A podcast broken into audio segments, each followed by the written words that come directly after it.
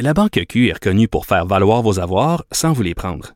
Mais quand vous pensez à votre premier compte bancaire, tu sais, dans le temps à l'école, vous faisiez vos dépôts avec vos scènes dans la petite enveloppe. Hmm, C'était bien beau.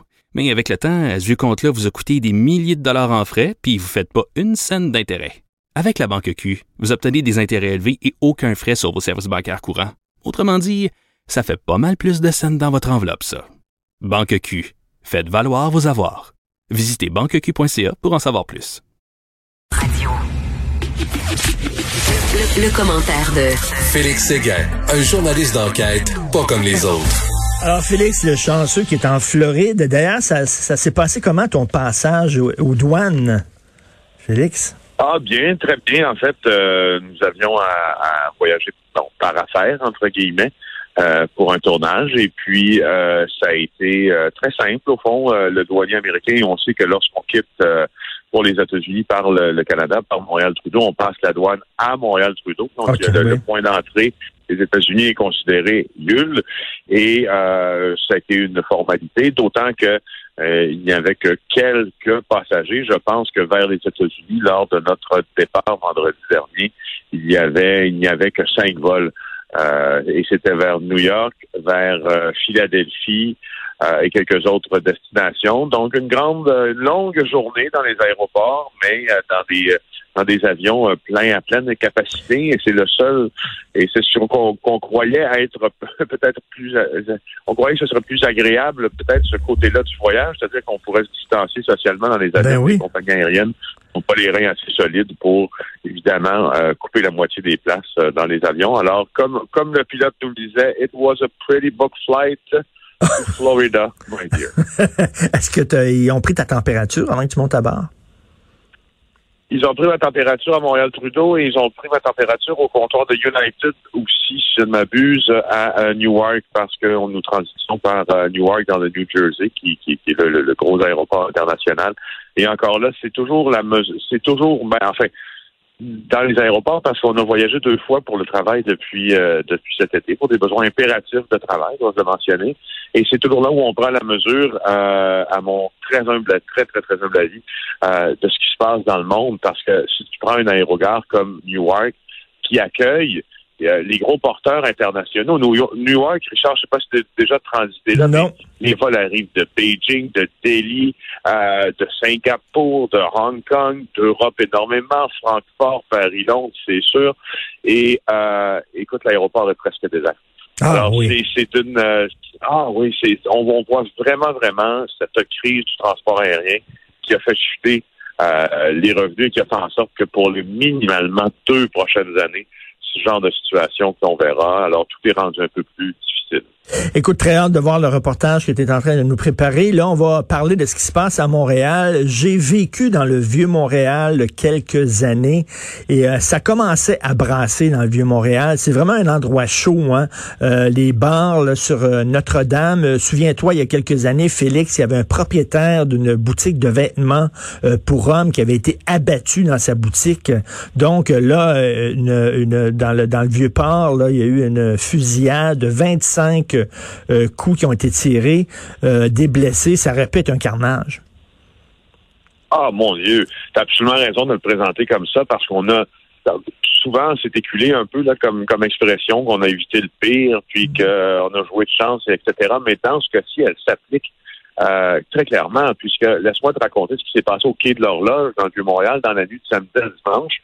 Il y a euh, un, un appel qui est logé à la centrale 911, un, appel de bruit, hein, ce qu'on appelle un appel de bruit pour euh, une nuisance sonore. Puis les policiers qui se déplacent sont des policiers à vélo, ils sont trois parce que dans le Vieux-Montréal, on patrouille souvent euh, à vélo.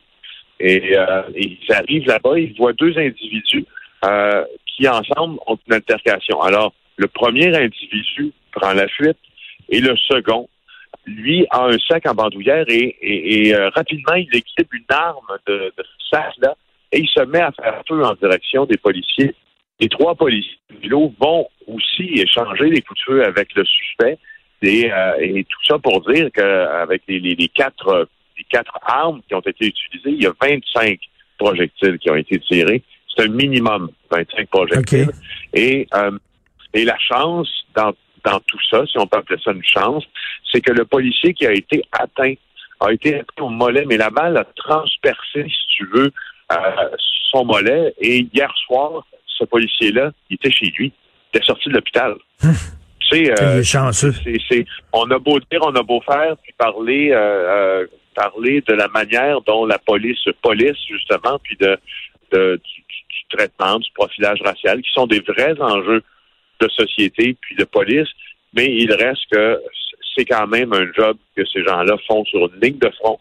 Et dans ce cas-ci, il aurait pu être tué et il ne l'a pas été. Puis hier soir, il était chez lui avec sa famille. Écoute, quand tu es policier à vélo, là, tu penses pas qu'un soir, alors que tu te promènes à vélo, que tu vas être pogné dans une fusillade? Parce que, tu sais, c'est quand même, là, c'est quand même assez rare que des policiers doivent utiliser leurs armes ou se fassent tirer dessus. Il y a des policiers qui ont des carrières de 30 ans là-dedans puis qui ont jamais, jamais eu à toucher à leur arme. Là. Ben, la majorité, tu as raison, Richard, la majorité des policiers n'ont jamais utilisé leur arme de service, sauf pour entraînement, sauf à la salle de tir. C'est, tu as raison de le souligner, c'est vraiment euh, euh, à propos dans ce cas-ci, mais à l'inverse aussi, euh, et ça nous montre la tranquillité de Montréal, somme toute. C'est très, très rare qu'un suspect à Montréal fait feu en direction de la police.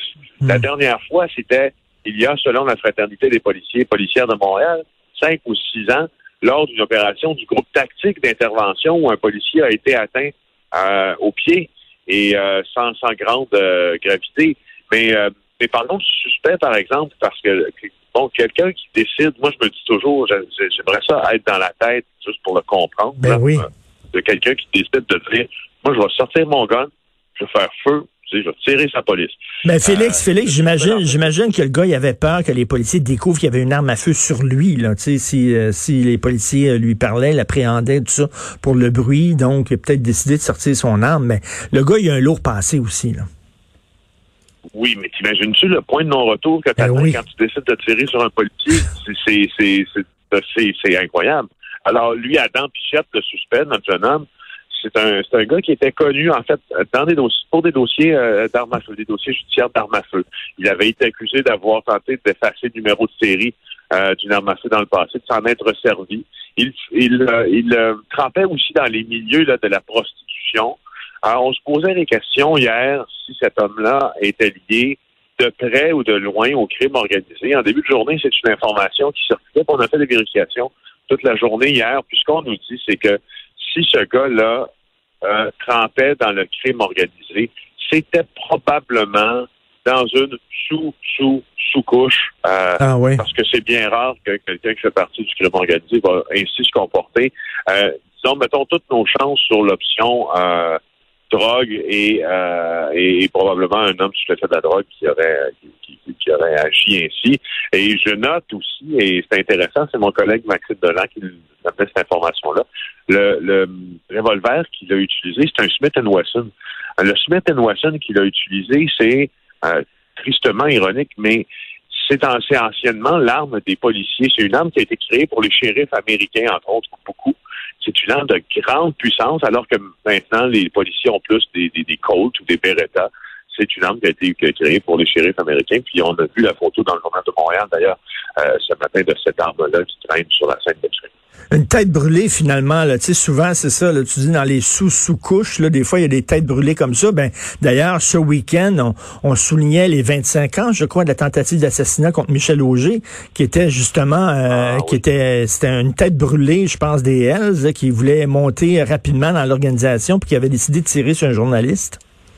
Oui, ouais, c'est un bon texte, hein, d'Éric oui. ça, en, en fin de semaine, un long texte, un bon texte qui reprend les informations euh, essentiel sur euh, la tentative d'assassinat sur Michel Auger dans le stationnement euh, du Journal de Montréal il y a 20 ans. Rappelons-nous une chose parlant des têtes brûlées. Quand, euh, quand Maurice Boucher, même s'il n'en a jamais été reconnu coupable, a manifestement fomenté le, le, le complot d'assassinat sur euh, un gardien de prison? sur euh, Michel Auger, sur, ben non sur, sur Michel, sur Auger, Auger okay. parce que ça vient de Michel, ça vient, ça vient de Maurice Boucher, on pense. Ah oui, certaine que cette affaire-là vient des Hells Angels. est certaine que c'est parce que euh, Michel dérangeait avec sa plume, et comme tous les journalistes d'ailleurs qui qui écrivent sur le crime organisé, euh, dont je suis. Alors, euh, le jeune qui a fait ça, c'était un, un, homme qui voulait monter en grade, chez les Hells Angels, notamment chez les Rockers de Montréal, qui était le club école des Hells. Et regarde, la- regarde qu'est-ce qu'on retrouvait chez les Rockers de Montréal, le club affilié aux Hells Angels.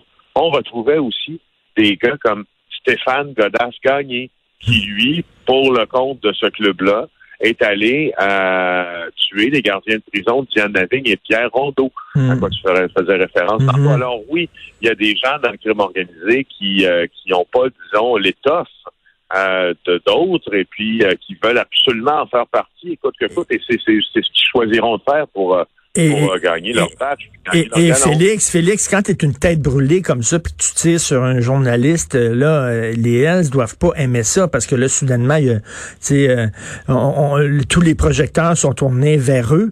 Euh, J'imagine que tes, tes jours sont comptés là quand tu quand t'écoutes pas tes boss, t'es une tête brûlée, tu tires sur un journaliste comme ça. Je sais pas si ce gars-là est encore vivant. là.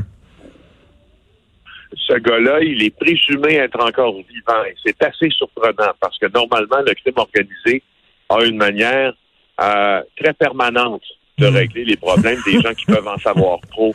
Euh, d'ailleurs, euh, d'ailleurs, l'une des personnes qui avait euh, trempé dans l'assassinat des gardiens de prison, euh, à mon souvenir, son surnom c'était Tout, André Toussigan. Lui, il a été retrouvé mort euh, quelques jours après les événements. Euh, il avait, il était en fuite et puis euh, les, les Hells Angels lui avaient, euh, c'est un règlement de compte, ça, intra, intra équipe. Alors on l'avait tué, on l'avait abattu parce qu'il en savait trop. Et puis voilà, c'est un peu comme ça que ça se passe. Mais cet événement-là, Richard du Vieux, du Vieux Montréal, attire aussi notre attention. Je, je, je crois que ton, ton début de, de Mm. chronique là, euh, on aurait pu en parler encore beaucoup de, de on dirait du il semble y avoir, selon les derniers événements qui se sont produits depuis six mois à Montréal, euh, on semble être en train de recentrer une certaine forme de violence vers les arrondissements comme le vieux Montréal. Oui. Euh, tu me l'as dit, tu y as habité. euh, il y avait des événements violents avant, mais là, là, cet été, il y a eu plusieurs tentatives de meurtre, au moins deux. Euh, tout récemment, il y a le mafieux Nick Spagnolo qui euh, a tenté de, euh, il, pas, il a pas tenté, il a poignardé un jeune homme. Il en a été accusé. C'est encore dans le vieux Montréal. Et notez une chose aussi, on nommera pas le nom des établissements, mais dans euh, certains établissements licenciés du Vieux-Montréal, on a vu apparaître des euh, mafieux qui ont commencé à y avoir leurs habitudes. Alors, ce qui se passait sur la rue, parce que tu sais, la rue Crescent, par exemple, à Montréal, là, plus grand-chose qui se passe là. là. Non, non, non. C'était un, un lieu où... sais, c'est un lieu où la mafia se tenait, puis dans des certains... Non, non, c'est rendu dans le vieux Montréal. Puis je veux dire, entre toi puis moi, là, OK, là, on n'aimera pas les établissements, mais entre toi puis moi, il y a des restaurants dans le vieux Montréal très, très, très luxueux où tu rentres puis tu te dis, hum, ça sent mob money. On dirait que c'est de l'argent de la mafia qui a financé ce resto-là. Je pense à quelques noms. entre Oui, oui, oui, oui. euh, je- J'ai quelques noms en tête, justement, de, de des restaurants qui poussent assez rapidement Hum. euh, et qui ferment aussi euh, assez rapidement. Mais de toute façon, ça, euh, ce, ce qu'on dit là, Richard, c'est pas une invention. Les rapports de renseignement de la police sont, euh, sont capables de placer certains mafieux d'influence dans certains restaurants et, et ce, euh, soir après soir, après soir, après soir, où ils font des réunions et etc. Euh, et, euh, et quoi dire d'autre? Ça amène, ça amène, même si la mafia normalement amène pas nécessairement de violence à proprement dit, le fait est que ce qui se passe devant nous. On peut pas nier que ça en soit. Ben oui, non, non, c'est rendu un point chaud vraiment, euh, le Vieux-Montréal, alors que pendant des années, il y avait rien qui se passait au Vieux-Montréal. Mais là, maintenant, tu as des, t'as des bars à la mode, tu as des restos à la mode, ça attire aussi, bien sûr, euh, des, des, des gens peu fréquentables, donc on l'a vu, ce qui est arrivé. Écoute, bon reportage en Floride, euh, reviens-nous avec un petit bronzage, euh, parce que nous autres, on peut pas aller en Floride. Merci beaucoup, Et Félix. avec pas de COVID. Avec pas de COVID, avec oui. pas de COVID. Tout à fait. Merci beaucoup, Bye. Félix. Félix Séguin qui va devoir hein, euh, s'enfermer pendant 14 jours en revenant, malheureusement, de son reportage en Floride.